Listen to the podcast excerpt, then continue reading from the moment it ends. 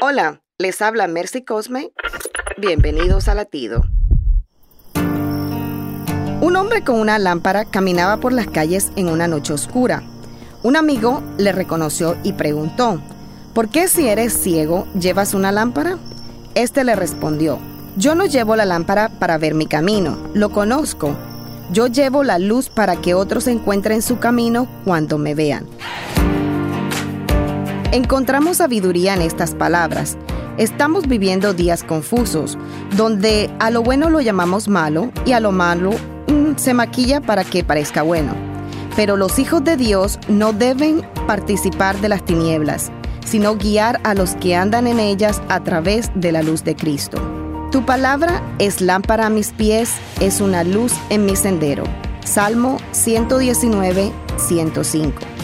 Latido les llega a través del ejército de salvación.